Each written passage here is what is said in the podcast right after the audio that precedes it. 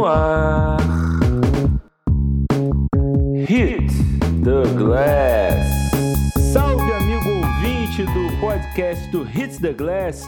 Aqui é Adriano Albuquerque, de volta com mais uma edição do nosso podcast. Como sempre, estou aqui acompanhado dele, o homem por trás do perfil do Hits the Glass no Twitter, Rubens Borges. Hoje eu, hoje eu vou falar assim, porque, pô, eu tô intimidado, a voz do Lipe aí é forte, cara. O cara. Ô, ô, falar assim, ô, ô, ô, Rubens, não, mas aí, aí isso sim. você tá com essa voz assim, né? É, tá mais até parecido assim com a sua personalidade no Twitter, né? Aquela voz grossa de bigode grosso que sai botando o pé na porta e tal. As pessoas. Ah, cara, eu tô. Eu não tinha falado com o Lipe ainda, assim, escutado a voz dele, cara. O cara, a voz do cara é de, de radialista, de pô. Me É. apaixonar assim, velho. Feito, feito para os podcasts, né? E é Pois isso, o- é, o, então, Rubens tá então eu vou ter aí. que falar mais forte. O Rubens já está apresentando o nosso convidado especial dessa edição do podcast, que é ele, o criador do High, High School Basketball BR, do blog do Souza, é, assessor do- da LSB na Liga de Basquete Feminino. Estou falando de Felipe Souza. Felipe, muito bem-vindo ao nosso podcast. Se apresenta aí para os nossos ouvintes, para quem não te conhece melhor, porque você, eu, eu listei três coisas aqui que você faz, mas você não fez conhece, coisa pra caramba, né? galera. Cara, primeiramente um prazer ser chamado para poder participar do podcast. É, Hit the Class eu, eu sou fã há algum tempo. Rubens, por mais que ele até comentou aí que a gente não. Um não escutou a voz do outro, na verdade, mas é, me ajudou bastante, cara, no HS. Lá atrás, lá atrás, lá no começo. Então ele é um cara que faz parte aí da história minha, se hoje eu consigo chegar a eu tô, se eu consigo hoje render alguma coisa ou algum, teu, algum conteúdo interessante, é porque esse rapaz aí que eu nunca vi na minha vida, literalmente, me Ah. ajudou. É, mais uma vez, cara, agradeço mesmo. Então, cara, eu sou um, lunático, né? Pra quem acompanha basquete no Brasil, isso não pode ser realmente bater normal da cabeça. É, Todos nós, né? eu criei o HS, criei o Live College, depois acabei saindo do Live College. Hoje eu tenho meu próprio blog, mas escrevo para área restritiva, escrevo americano The One Vision. Ah, cara, já escrevi bala na sexta, é, um pouco de tudo. E aprendendo. É isso, Felipe. Eu tô, inclusive, li hoje a entrevista que você fez com o treinador do Botafogo, né, o Léo Figueiró, que tá no área restritiva, que você mencionou.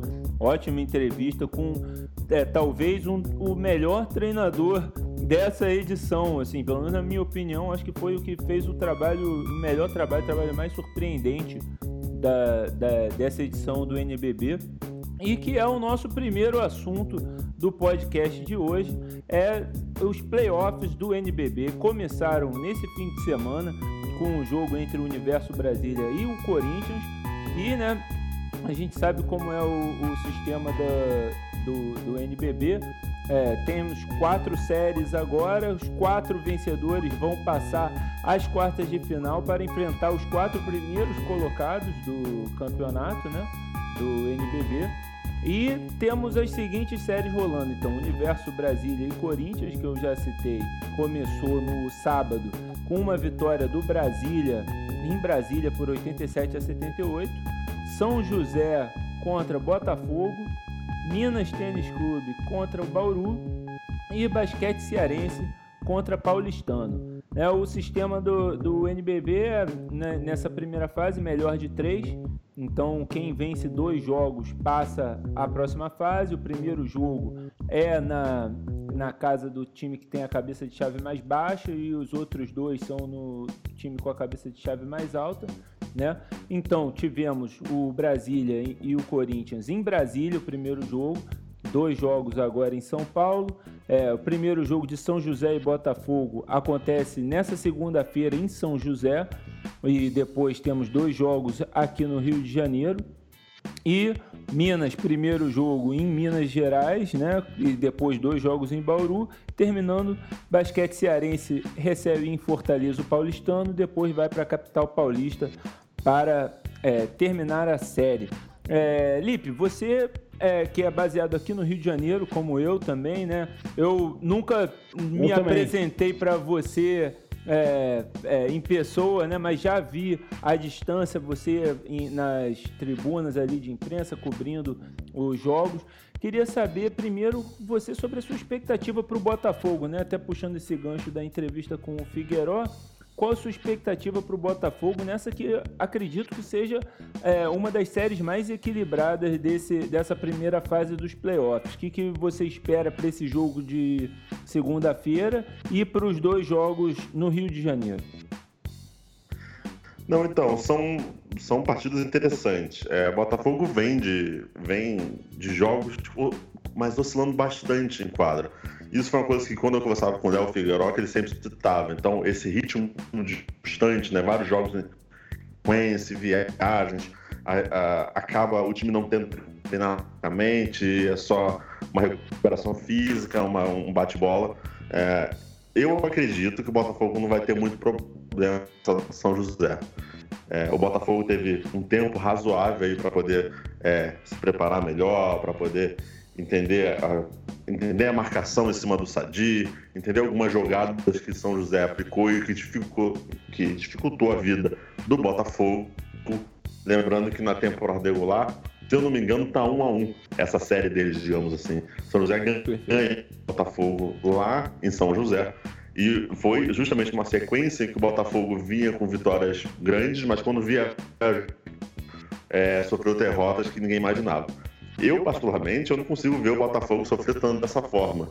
É, eu acho que é uma série equilibrada, mas eu acho que é, vai ser o primeiro jogo equilibrado pela pressão da torcida, mas eu não vejo o Botafogo é, levando para a terceira.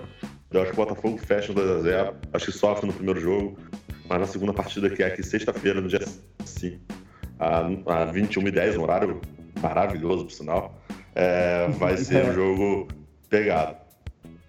É, esse jogo aí, essa série aí, eu, eu acho bem interessante, Lipe. Você está dizendo que espera que, é, que dure dois jogos, né? Que o Botafogo passe, mas o, o São José é um time com vários veteranos, né? É, a gente pode destacar o Hélio, o Dedé também, né? É, pô, o Márcio, o maior, mais veterano do time aí, 43 anos de idade, continua jogando, o cara que passou pelos principais times do país. É, mas um, um, um, time bem interessante e, como você disse, a pressão em casa da torcida, acho é, bem forte, né? um fator que pode ser decisivo para eles nessa segunda-feira. Mas é, o Botafogo também tem, é um time que joga bem fora de casa, né? Vai, acho que vai depender um pouco dessa oscilação aí do time que, que eles têm tido, mas se jogar o basquete que eles têm, tem tudo para passar. Não sei se eu estou confortável em dizer que eles vencem na segunda-feira. E talvez quem estiver ouvindo já está vendo que eu. É, que a gente se deu mal aqui na aposta, né? Um de nós se deu mal.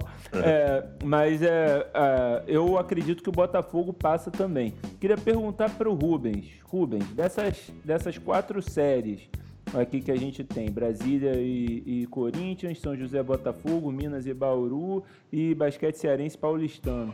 Qual que você vê o maior equilíbrio aí, a maior chance de uma zebra? Irmão, eu acho que assim, pode crer. Tá, é, ele tá forçando a barra pra tentar ser carioca, carioca tá ligado? tá muito invejoso, não, muito ciúme o, o Rubens da galera aqui querendo ser carioca. Pra quem, pra quem, pra quem é de Porto Alegre, vai entender que nem diz a minha esposa, minha amada Laís, uh, o sotaque carioca nada mais é do que um sotaque do magro do bonfa daqui com chá. Uh, cara, eu acho que, assim, ó, uma série que eu espero um pouco de equilíbrio, mesmo que não seja para vencer, é a do Corinthians. Eu gosto da equipe que o Corinthians armou. Mas é difícil tu, tu, tu, tu ter uma. Tu bater com um time de frente assim, né? Um, um dos melhores times, maiores times do, do basquete nacional. E uma coisa que eu, enquanto você, fora disso tudo, Adriano, enquanto vocês conversavam, eu fiquei pensando como um carioca, e por isso até minha brincadeira do sotaque carioca, cara, não é só a galera de Franca, né? o carioca do Rio ele tem um amor pelo basquete que eu gostaria de ver na minha cidade natal. Quando vocês conversavam, eu fiquei pensando, pô, cara, Botafogo. Botafogo há pouco tempo não tinha um time, cara. Verdade. sabe? É uma coisa que eu vejo. Eu não, eu não vejo a torcida do Inter e do Grêmio, mesmo sendo Inter e Grêmio, apoiarem os times como os times cariocas apoiam. Eu não vi o Caxias ter apoiado assim até chegar nos playoffs do NBB ano passado. Eu me lembro de 94 do título da Pit Corinthians. Também não recebeu apoio do estado inteiro, sendo o único time do estado. E isso é uma coisa que, pô, cara, eu, eu gosto de ver que tem. sai daquela, daquele eixo Rio-São Paulo. E sim, tá no Rio, mas sai daquele eixo Rio-Franca ali, sabe? Que é o, a capital do basquete. Mas no Rio chegou Botafogo, não tinha Vasco, não tinha time agora há pouco. Até o Corinthians, São Paulo voltou, tem a tradição, mas voltou. E eu vejo uma galera chegando pelos seus times, pelas suas cidades criarem times. É, o, o Rio, o Rio é muito. É, não, o Rio é muito judiado, assim. É, isso eu vejo muito de perto. É, o Rio mais, assim. A gente tem bons times de base, Tijuca, que chegou a jogar NBB, é, Fluminense, que é uma boa base e que não consegue ter time adulto porque não tem dinheiro. É, a gente vê uma federação que não apoia. É, acho que eu não vou entrar muito nesse mérito, porque eu acho que o podcast não, não é para um desabafo. Claro, claro. Mas. Só citar, mas, né, assim... Lipe? O Botafogo é um trabalho que vem da base, né? E, e, acho que isso que é o legal do Botafogo e por isso que está dando certo agora, né? Porque é um time que sempre teve um trabalho forte de base e que veio com, com calma nos últimos três anos construindo esse time para chegar agora e competir, né? Não é um projeto como o Vasco, por exemplo, que saiu investindo em veteranos para montar um time em, é, em, cima da hora e agora é, enfrenta algumas dificuldades. Você concorda com isso? Concordo, mas a gente tem que levar uma coisa em conta que acho que, na verdade, poucas pessoas. Verdade. É... O Botafogo tem uma base boa, cara, tem técnicos como, como Dudu, João Batista, entre outros, mas Cara, quem fez esse projeto crescer foi amor dos jogadores, cara. Claro. Eu me claro. lembro que, que Arnaldinho chegou a ser Uber na época, sabe? Uhum. É, o Bahia também trabalhava como preparador físico, professor de educação física. Então, assim, esses caras aceitaram receber, entre aspas, assim. Tanto que o projeto ia chegar longe, quer sem esses caras, esse projeto não estaria aí. Então, assim, é isso que a gente tem que pensar também, entendeu? O projeto é muito bom, é ótimo, tá? Tô, tô longe de reclamar. Mas assim, também não é porque ele nasceu totalmente estruturado lá atrás, é porque teve um, um, grupo de pessoas, um grupo de jogadores que compraram a ideia e que eram jogadores que não tinha mais mercado para o NBB, não tinha mais mercado para poder é, aparecer num grande centro como Franco, que apoiaram o projeto e hoje o projeto está aí por causa desses caras que faziam Uber é, é, do dia, na outra metade treinava, e essas loucuras. É verdade. É, agora, a, a, gente, já que a gente desviou um pouco para falar do, do, do, cenário carioca, queria que você falasse um pouco do, da situação do Vasco, né? É, especificamente, porque é, é como você disse, teve, o Botafogo exigiu muito sacrifício né, de todos os jogadores, mas foi isso também, né? Começou com um projeto assim, vamos trazer a base também para é, jogar e aos poucos o, o time foi crescendo. É, o Vasco já chegou investindo em, em medalhões e até agora não deu muito certo, né? E esse ano a gente viu um, um time é, que, que foi um Frankenstein, claro, tem muitas a, a, situação do clube em si, a situação política instável do clube que a gente vê bastante no futebol, né, do, do Vasco, mas é, é, é um projeto que, que um, um, time que começou mais ou menos, de repente teve algumas grandes vitórias, algumas boas atuações, daqui a pouco vai muito mal e no final das contas, né, terminou rebaixado no, no NBB, né? Vai ter que teoricamente vai ter que jogar a Liga Ouro ano que vem. Não, é, não, sim, o Vasco não terminou rebaixado, o Vasco é, quem terminou rebaixado foi o Joinville. Ah, porque é só é, um time, perdão, perdão. Só, só um 10, é. São 10. Se tiver rebaixamento. Claro, foi, ainda tem isso, isso, né? Porque o time da é, Liga Ouro pode não tem... subir. Complicada coisa, gente. É. Como eu disse no começo, eu não quero ser polêmico, não é essa a minha, a minha intenção hoje. Pô, sempre Mas, assim... pra mim ser polêmico, né, Lipe? Ah, é? Ai, ai. não, então, é então vou dividir contigo, pô. Ah, então Por vou favor, cara. Ah, Cara, é assim, o campeonato é uma zona e a gente não sabe se vai ter rebaixamento. O Joinville é. de jogadores principais, como Vezarim, é, uma reta final, quer dizer, reta final é extremamente importante para o time do Joinville, pensando em rebaixamento. É, eu, assim, eu tô sendo bem racional, tá? Se eu brigando no rebaixamento, jamais eu vou me livrar do meu melhor jogador numa reta final de campeonato. Eu me livro se eu tenho alguma segurança de algo tô jogando para cima e aí cada um entenda do jeito que, que quiser.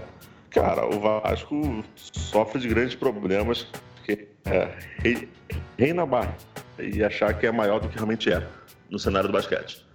Isso para mim é, é cada vez mais claro.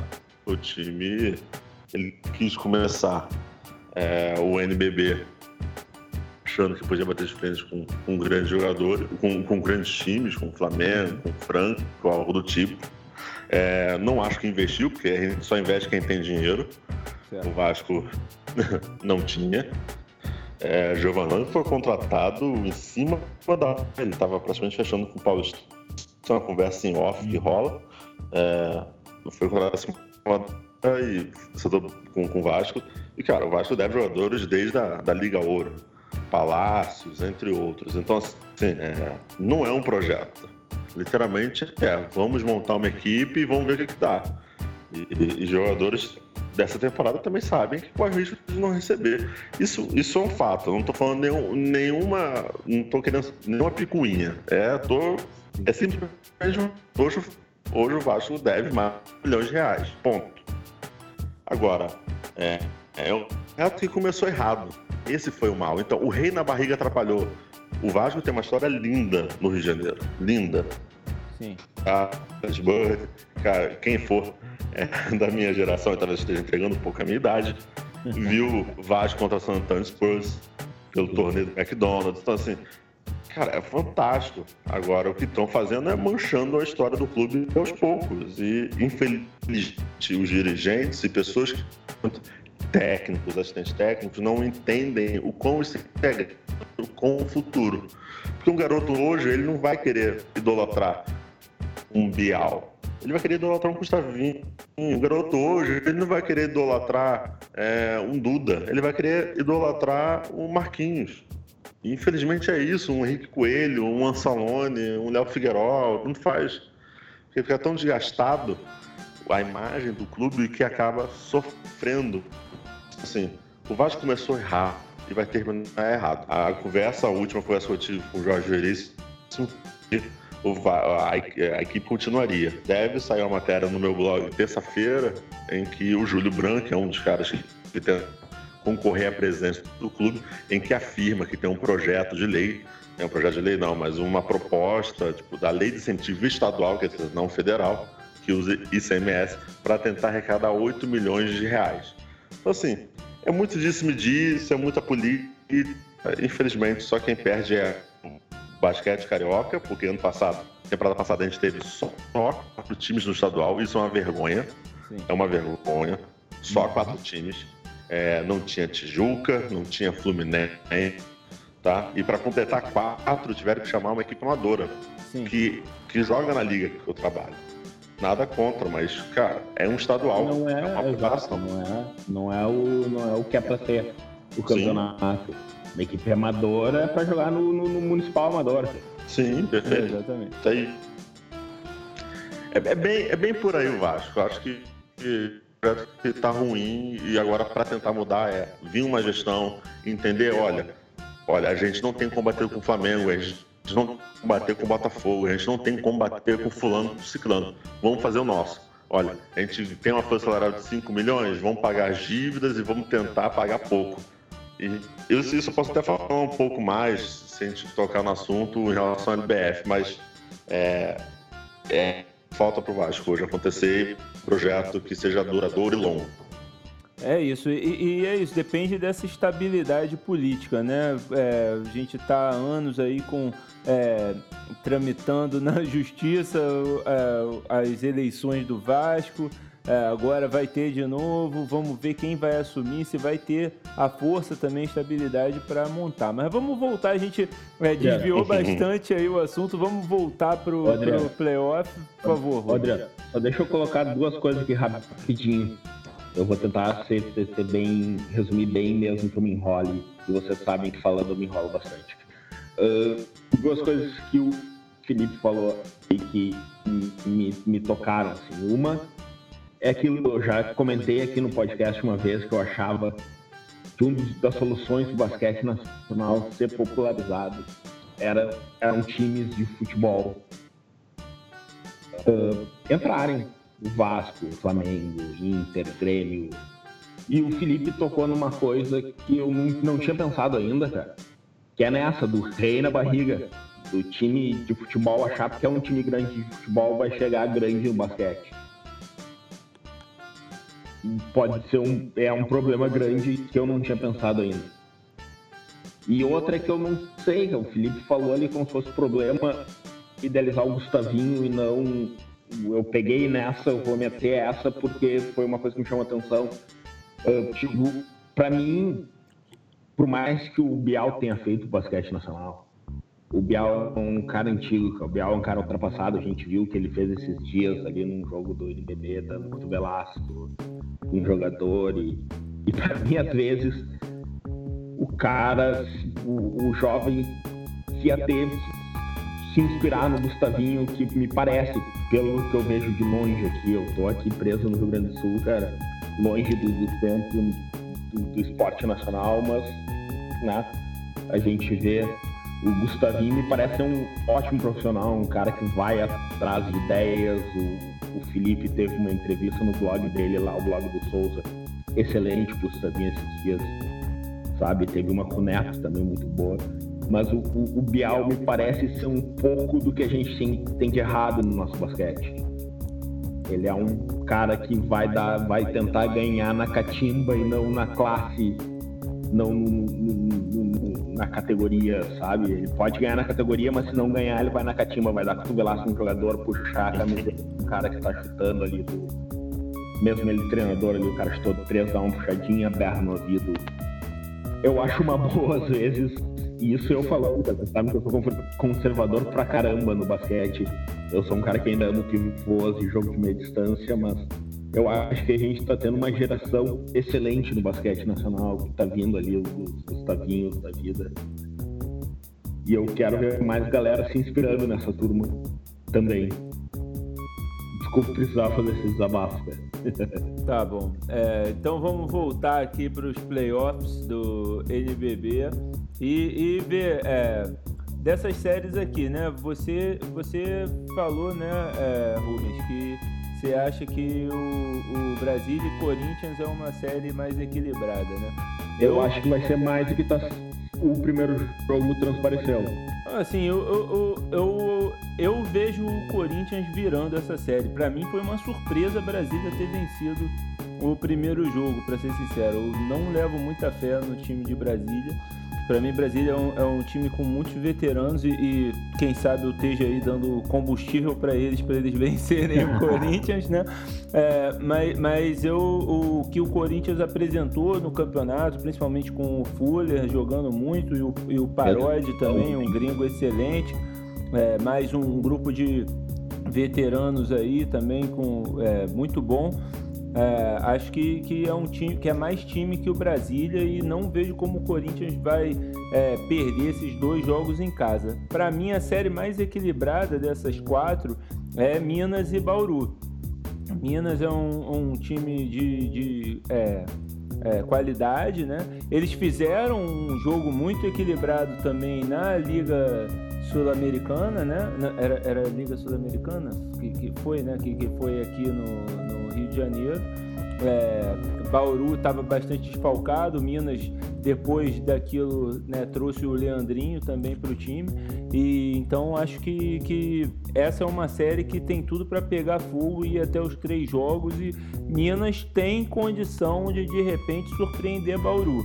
Não sei se, se é, alguma algum cabeça de chave mais baixo vence essas séries e passa aí, né? Mas se eu tivesse que escolher uma da, dos, um dos quatro times, seria é, Minas. O que, que você acha, Lipe, dessas quatro séries aí? Quem que é a, a sua, seu candidato a zebra?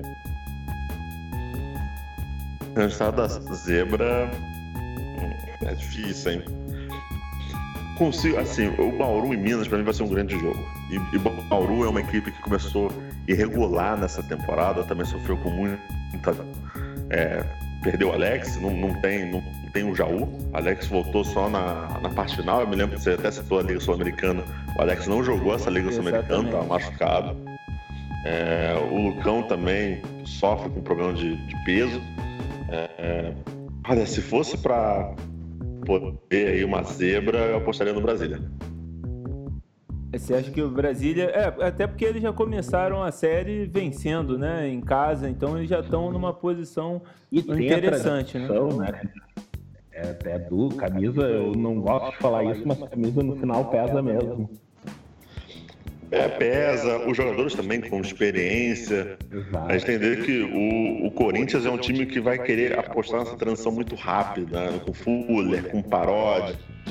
É, só que também tem jogadores lentos, como o Teichmann, o Giovannone.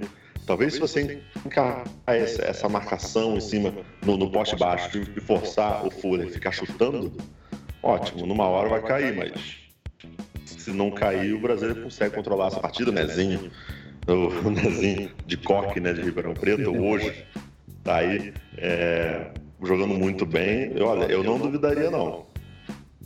Interessante, interessante. Essa é a perspectiva de quem acompanha de perto o NBB. O Lip sabe muito mesmo. Então, eu vou até tirar meu, é, botar aqui né, tirar meu, meu cavalinho da chuva aqui, ficar aqui na minha e, e, e confiar ah, que Brasília que pode virar contra Corinthians.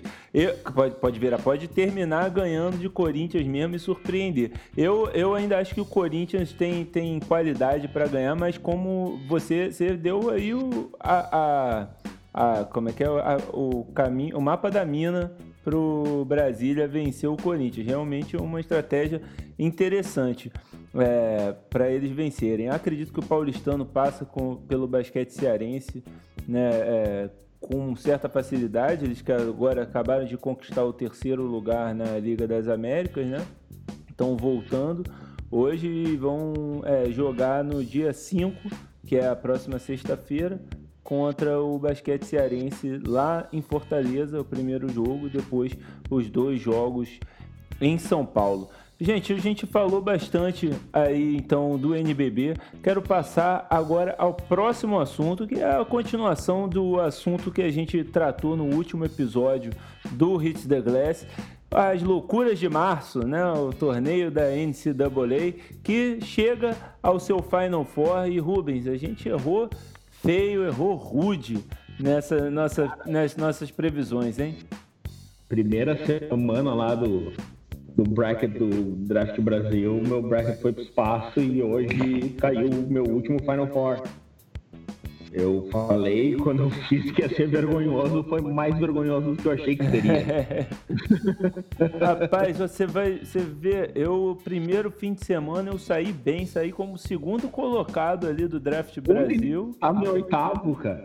E aí, de, é, a partir de ontem fui caindo, caindo, caindo. Sei que é, Nenhum dos meus times no, tá no Final Four, do, do Final Four tá, é, chegou. Eu em uma outra bracket lá, eu até tenho Michigan State, mas em todas as brackets eu tinha Gonzaga contra North Carolina na final.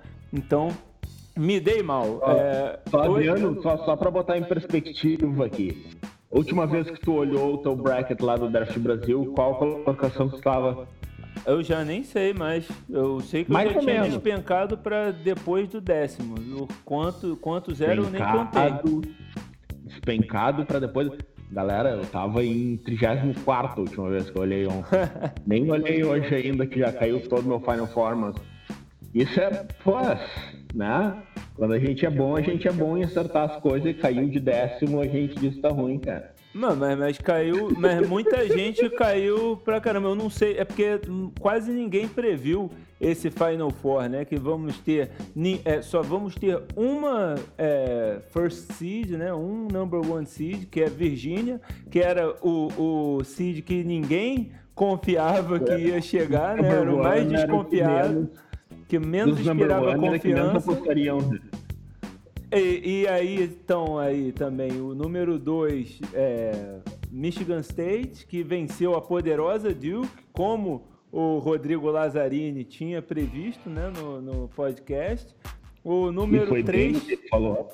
foi bem, foi exatamente. O, o número 3 foi Texas Tech, que venceu né, é, o seu jogo hoje contra, que, contra Gonzaga, aliás, ontem contra Gonzaga, né, que era o meu favorito aí, os nossos favor... meu e do Lazzarini, e, que era número 3 na sua região, e o último que passou, que foi o Auburn, número 5 na sua região, ganhando de Kentucky na, na prorrogação, mais um jogão hoje.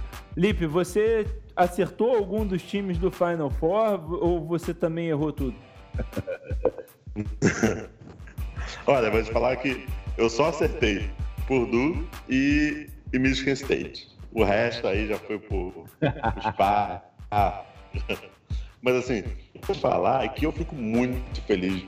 Acertei Purdue, não, Purdue. Cara, eu só acertei Michigan State. Eu só, eu só fico. A única coisa que me deixou feliz, com, tranquil, com, com tranquilidade. Primeiro, a melhor defesa ganhou do melhor ataque. Quer dizer, defesa vive, graças a Deus. As É, pessoas têm que entender que defesa é, Não, é, é um, é eu quis trocar as calças depois do jogo por alguns motivos, com a defesa ganhando, cara. Foi, foi um prazer imenso. É, pô, Texas, de Gonzaga, realmente muito bom. E outra foi, vou fazer um comentário aleatório, mas o Cássio, o Cassius Winston, do, de MSU, né? Sim. Que é a cara do Jay-Z, ganhou, passou por... A cara do Jay-Z, é sério, não tô brincando. Procure, procure no Google e depois vocês me falam. Mas ganhou, é inacreditável. É É, cara inacreditável. do Jay-Z tem que torcer contra. Para com O isso, Adriano Rubens. com isso. O Adriano sabe do, do- da minha torcida contra o Jay-Z. É antiga, eu sou Nas. Eu sou fanboy do Nas, então eu tenho que torcer contra o Jay-Z. Tá certo. tá certo. A Duque, assim, tava, foi, foi fazendo força, né, pra cair. É, o, o que, o, o que me incomoda em aí eu acho que, eu admito que pode ser um pequeno preconceito da minha parte, por acompanhar um pouco mais de Euroliga e por gostar do basquete.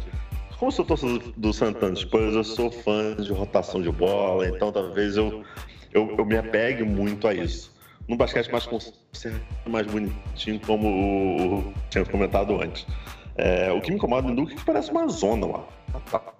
É tipo, Barret, vai lá, meu filho, infiltra e vê o que tu faz.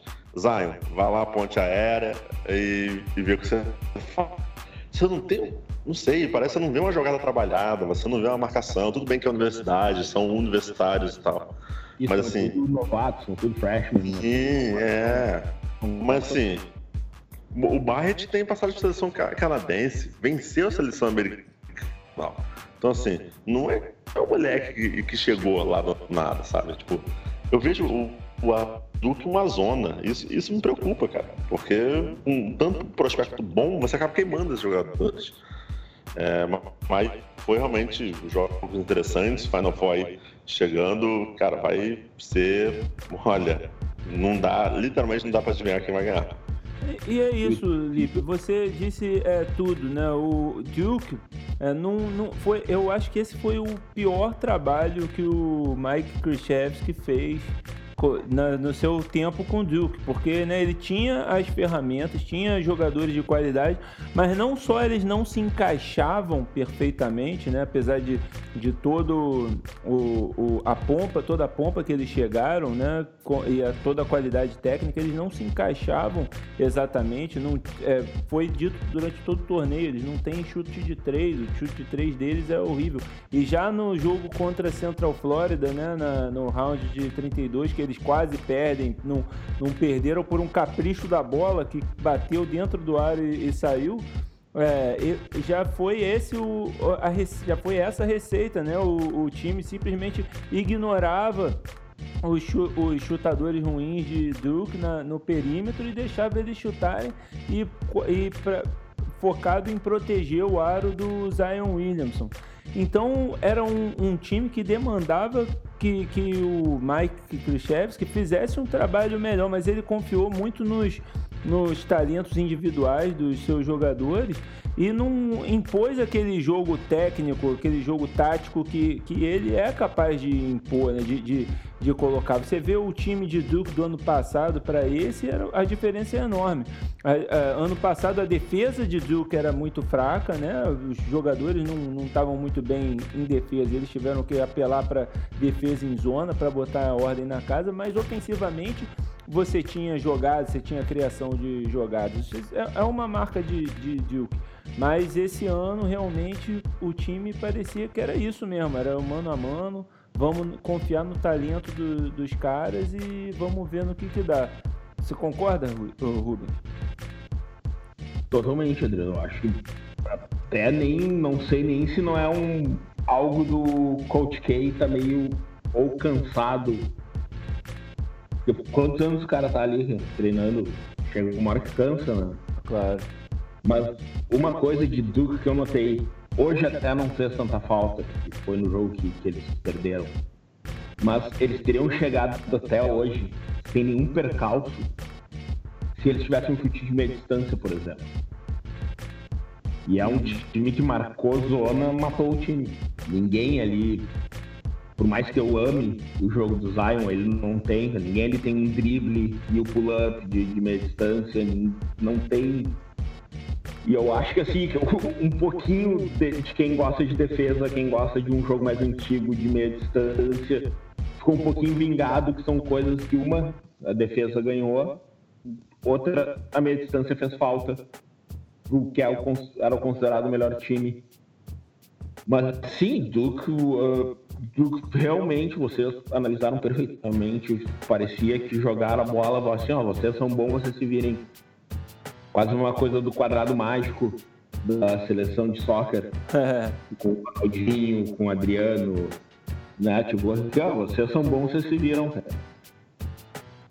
Verdade. O que, o, o, o que foi muito bom para Duque, pelo menos, o pessoal que estava acompanhando, é, primeiro, mostrar que Zion Williamson não é só o cara da enterrada. Isso foi uma coisa que eu tentei bater possível quando estava é, acompanhando ele no high school. Eu vi os jogos dele na, em stream que, cara, ele, cara, ele metia bola de três. Obviamente não é a função dele, não é a especialidade dele, mas ele não era só. Sim, mas não era só o cara da enterrada. Então, assim, ele, ele conseguiu mostrar pro. Que, olha, eu da toco, eu consigo me recuperar se eu sofrer um corte rápido, mesmo se for no contrapé. É, tem suas limitações, obviamente, tem que melhorar muito mas eles, o, o Zion saiu muito bem. bem. Barrett saiu é, relativamente bem, mas acho que podia render muito mais. Eu esperava que o Barrett seria o melhor desse time. Um garoto muito técnico. É, pô, ajudou a seleção canadense a ganhar dos Estados Unidos, cara. Então não, já, já não é qualquer um. E assim, tem. O, o que me incomoda, assim, você tem jogadores no elenco que podiam apostar nessa bola de meia distância, como o Ken Reddish, que é um bom jogador, que os três confiável na zona morta, que é um garoto que pode receber esse passe e fazer essa média distância. E outra coisa, uma coisa que me irrita muito é. Não sei se irrita tanto assim vocês, mas você tem 30 segundos para atacar. 30. É 30, não é 24. É 30 segundos para atacar. Meio minuto para o seu ataque. Tá difícil, trabalha essa bola. Você não vai morrer por causa disso. Roda essa, já, já que o jogo é de infiltração, dessa bola para poder achar melhor alguma infiltração. Você, é, você via alguns bloqueios duplos acontecendo, você via bloqueio só de um ato só, só o primeiro bloqueio, depois o cara sumia, sabe? Você não viu uma que para poder facilitar o Zion entrar, ou o Barrett entrar, então eu não sei, pode ser, como o Rubens falou, às vezes o Coach K tá lá há muito tempo e não sei, já tá cansado. É, sabe, que, é, sabe que é uma galera que é one and done e, ó, mano, não vou perder com vocês. Acontece, não tô dizendo que é. Não, acontece, assim como, assim como Calipari também. E o Kay. É. Então, o Kentucky também foi eliminado por Auburn, que, e olha que tinha um bom time, o Kentucky, não tinha um time fraco. É, durante é, na pré-temporada alguns... era cotado para ser um dos principais times, né? Sim, sim, verdade. E você veja. Falou, Felipe, desculpe, mas uhum. você falou no tempo de trabalho. É uma coisa, pô, meu filho ontem até foi citado pelo Buga, pelo, na, pelo Buga, pelo Ari na transmissão, cara. E ele não é do esporte, mas ele sempre viu basquete comigo. Sim. E eu comentei com ele ontem, principalmente, uh, principalmente isso, do cara, filho, eu estourei o joelho, eu joguei basquete minha vida inteira, nunca uhum. profissional, sempre amador, mas estourei meu joelho em 98.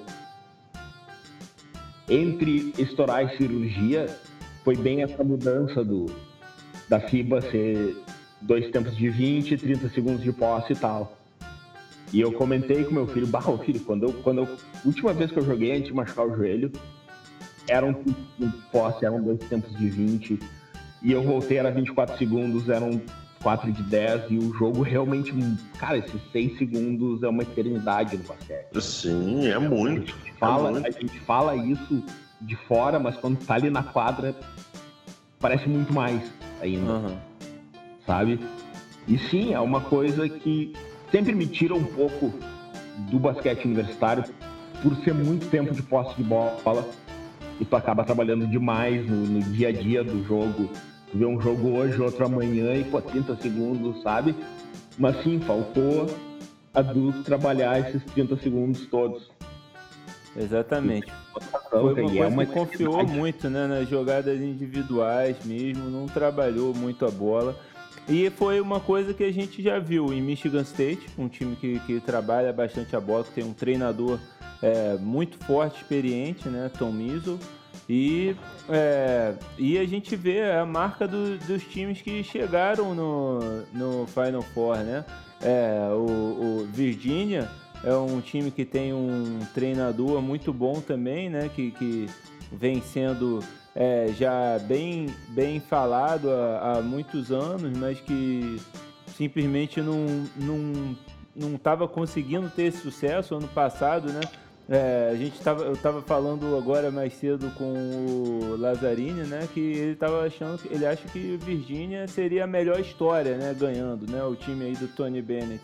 Ano passado eliminado pelo número 16, né, primeiro número 1 a perder para um número 16 na história do torneio e esse ano chegar e vencer o torneio. Mas eu simplesmente não vejo essa é, essa consistência de, de Virgínia para ganhar o, o, torneio todo. Eu acho que Virgínia é a favorita contra a Auburn, especialmente depois aí da lesão do Okeke, né, que hoje acabou não, não prejudicando o Auburn, né? Auburn ainda conseguiu vencer Kentucky.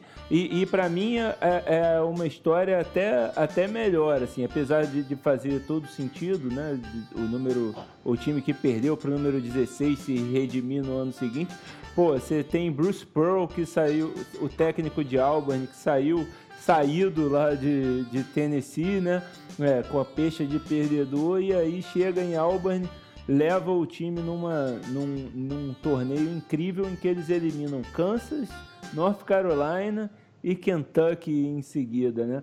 É uma grande história. Mas acho que Virgínia, o time é, ainda vai ter força suficiente para vencer. Mas o meu palpite é que o campeão do Final Four, o campeão da temporada 2019, sai de Michigan State contra Texas Tech. Meu favorito Texas Tech, por, por, pelo que, que, a gente falou, defesa. né? Parou o melhor ataque da parou o melhor ataque da, da NCAA, que foi Gonzaga, né? É, e que partida que fez é, o time de Texas Tech, né? É, tem um, ele na rodada anterior contra Michigan, né, forçou Michigan ao seu pior jogo na história do torneio, né, sua pior pontuação na história do torneio da NCAA. Então, um, um time que está mostrando uma defesa excelente com, com o armador Culver em momento iluminado também. É, eu, é o time que eu vi mais consistente no torneio até agora. Queria saber de vocês qual os seus palpites para esse Final Four. Rubens, primeiro você, me diz aí quem que avança a final e quem vence. Eu tô nesse Final Four atual, tô bem dividido nos dois lados entre coração e razão.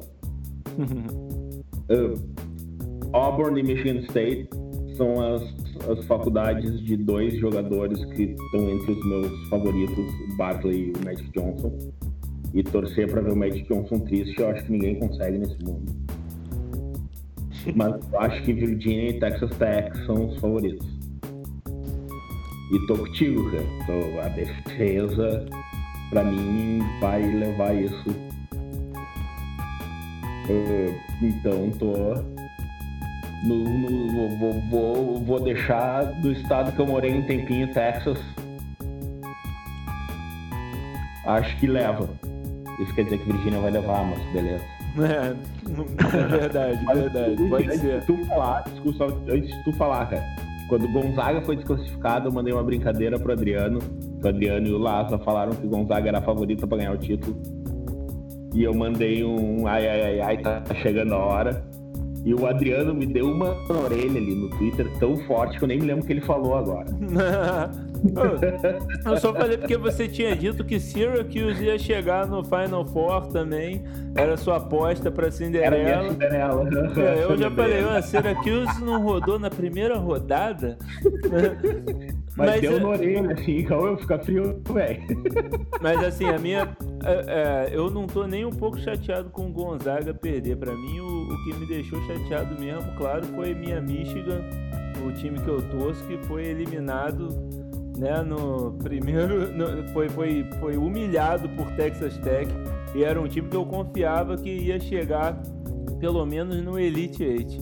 A universidade que eu torço acho que foi mais longe, né, gente? Qual é que você torce? Love Shack University, cara, sabe? Não, LSU. Não. LSU foi, morreu, morreu na mesma fase. No segundo, não foi no segundo dia, não foi na segunda semana? No não. segundo dia?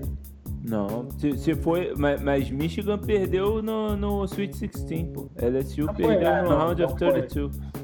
Acho que foi no Round of... Pô. Uh, Lipe, qual é o seu palpite aí pra esse Final Four? Ai, futebol, cara. é, é, meu palpite vai para Texas Tech e Virginia final. E a defesa ganha. Texas Tech.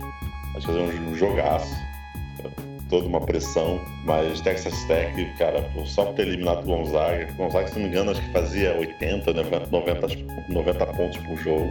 Exato. Se limitar, se limitar um time desse a 69 pontos é, é fantástico. Para mim, a Texas Tech ganha. Perfeito. Então vamos passar para o nosso último assunto aqui do podcast, que é a notícia aí que circula, ne, circulou nesse fim de semana, que a seleção brasileira feminina de basquete vai ter um novo treinador, que será seria José Neto. Né? Até onde eu vi, ainda não tinha sido oficializado, mas já há alguns veículos de imprensa dando é, cravando que o José Neto aceitou e vai ser oficializado essa semana como novo treinador da seleção.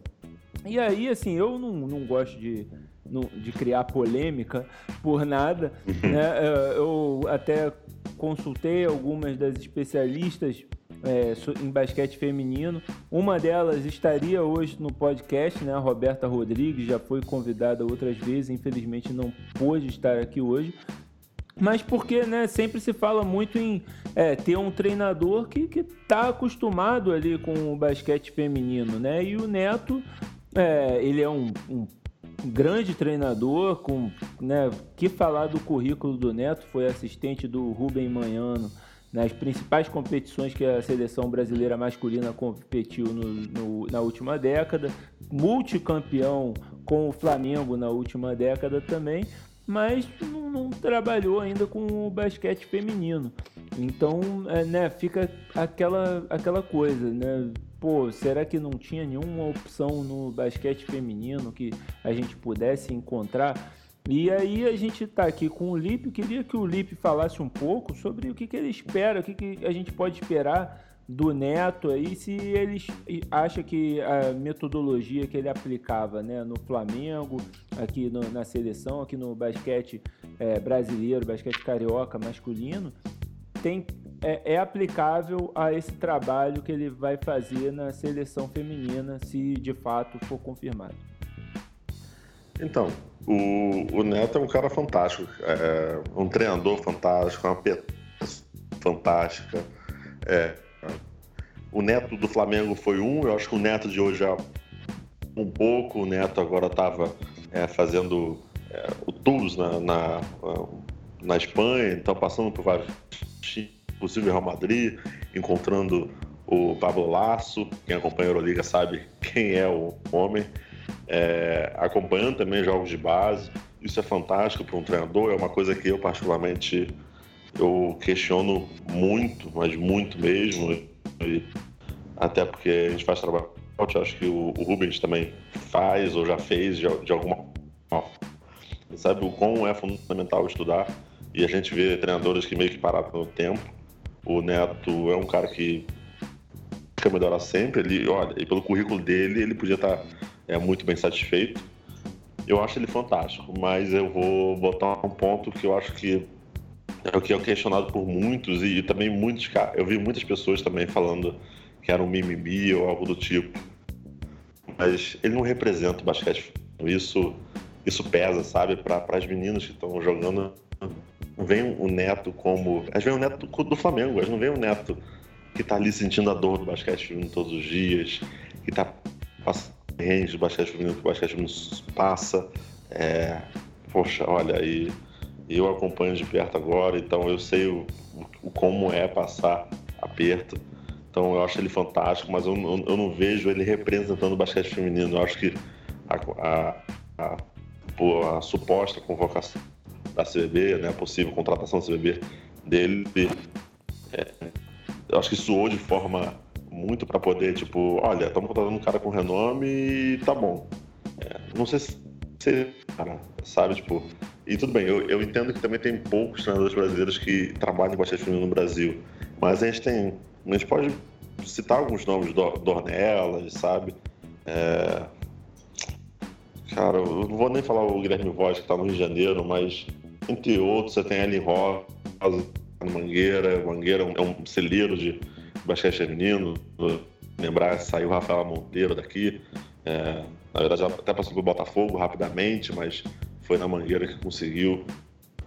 Xixa, Clarissa também, se eu não me engano. Então, é, eu, não, eu, eu, não vejo ele representando o basquete feminino, entende? É, é, muito complexo a gente falar isso. Talvez as pessoas só entendam que. É, talvez queiram entender que eu acho ele ruim, mas eu não acho. Acho não, ele é, ótimo, mas é, eu não sei se representa basquete feminino. É isso, é, você sintetizou bem, acho que qual é a, a, problemática do negócio, né? Ele é um excelente treinador, ninguém tem a menor dúvida disso. O, o currículo dele fala por si só.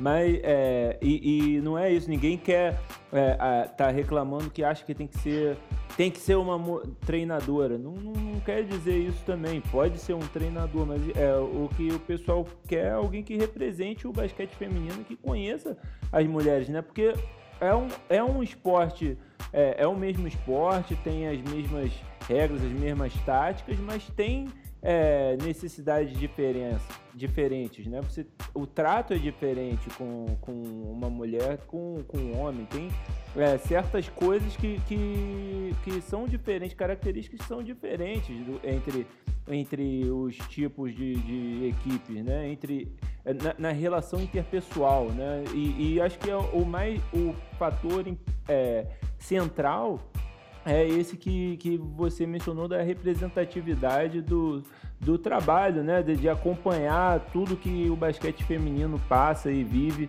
é, diariamente por, por, anos, né? Todas as dificuldades que são muito é, diferentes da, da, do masculino, né? Se o masculino já é difícil, o feminino é, é 100 vezes mais, né?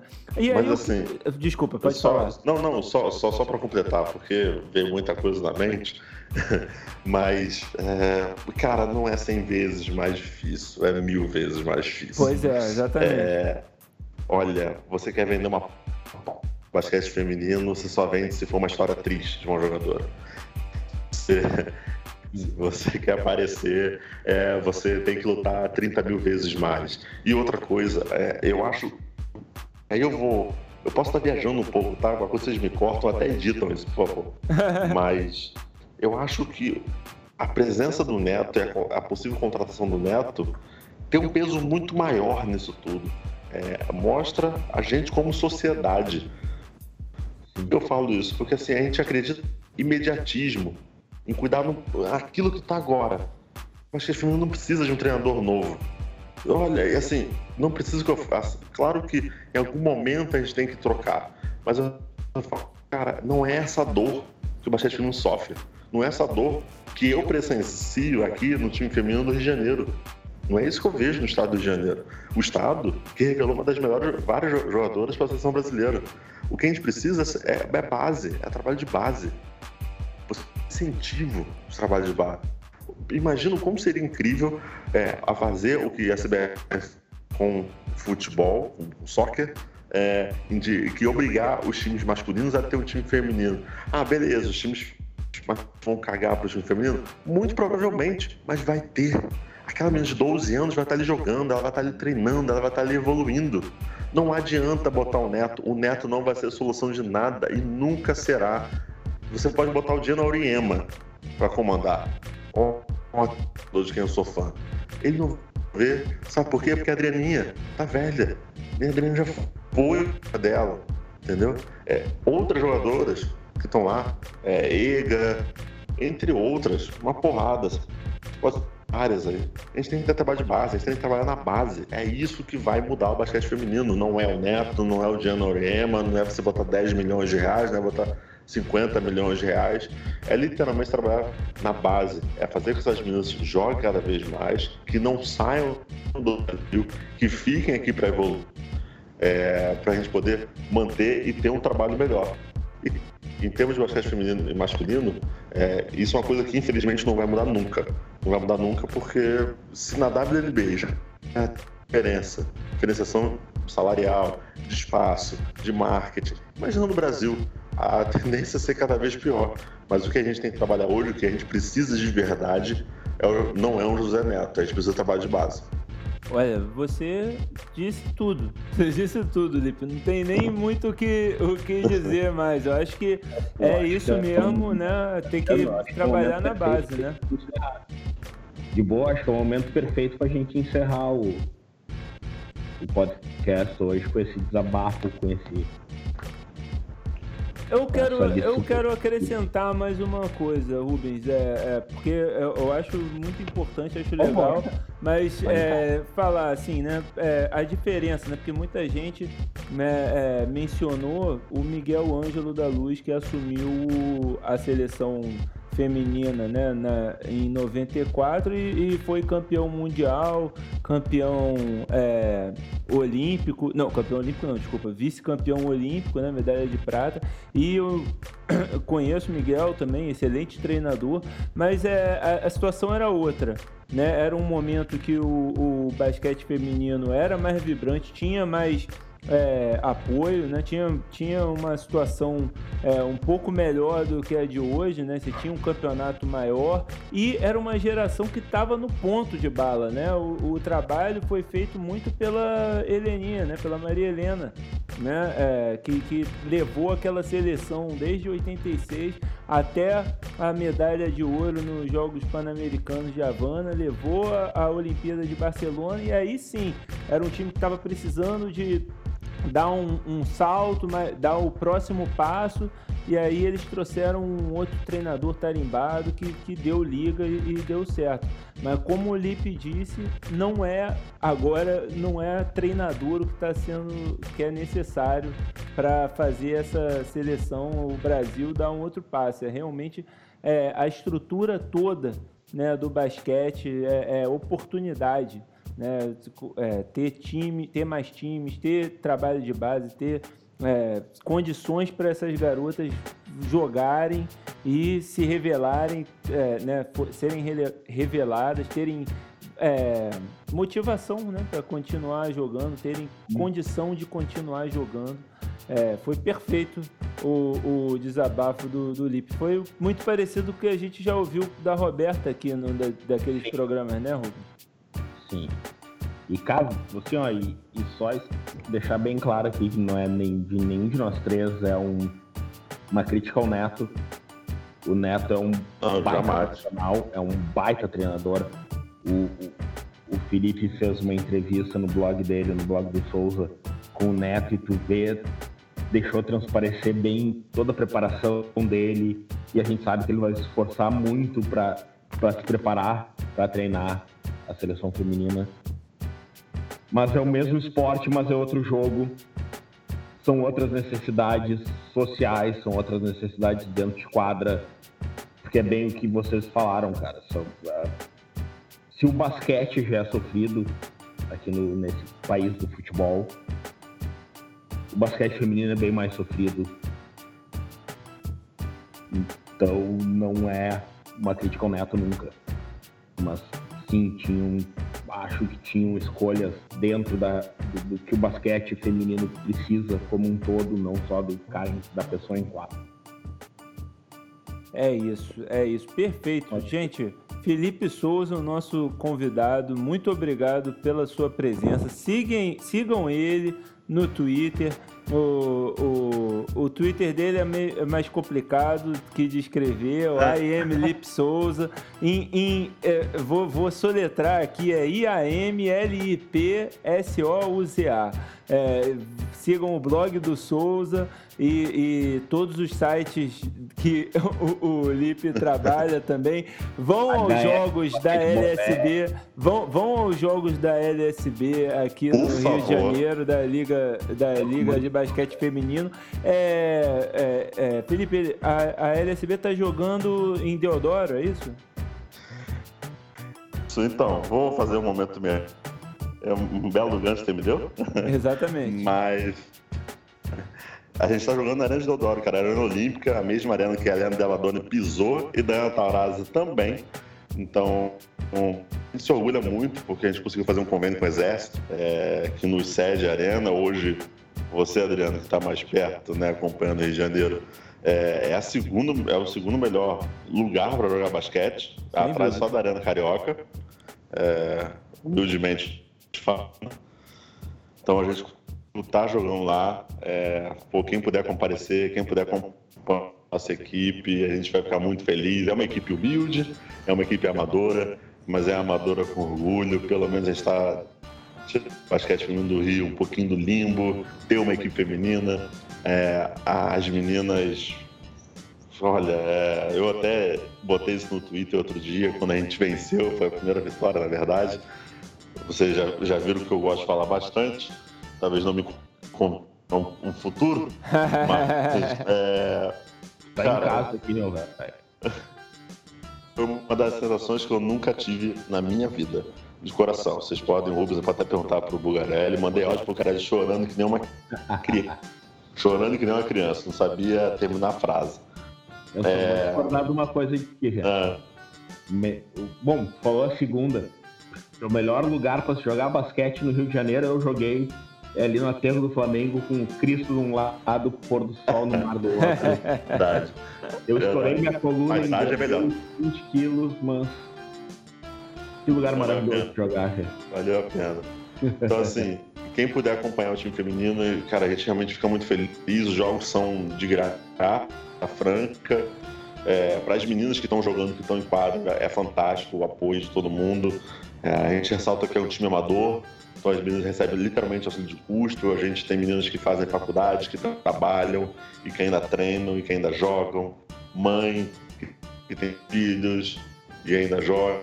É, então, assim, o apoio que o pessoal puder dar, seja curtida, retweetada, uma, um like no, no Instagram, é pouco para muitos, mas muito para gente. Então, e, uhum. e, fantástico, porque é muito fácil. Eu, eu antigamente falava do basquete feminino de longe. Outra coisa é você estar tá lá dentro, lá dentro e aí você realmente entender e sentir na pele como as coisas são. Então, quem puder apoiar, por favor, agradeço. E apoiar o basquete feminino já, já é uma vitória. É isso, e é, tem jogo agora, dia 7 de abril, né? É, isso, aqui no Rio de Janeiro, contra, já, próximo é, caraca, domingo. Perfeito, contra o SESI, é, 11 horas da manhã. Como eu disse, entrar tá Vai ter, ter o nosso Locão James, que é o nosso mascote. O melhor mascote da história mascote. do basquete mundial. O Locão James. Esse realmente Me é excelente. Instagram, cara.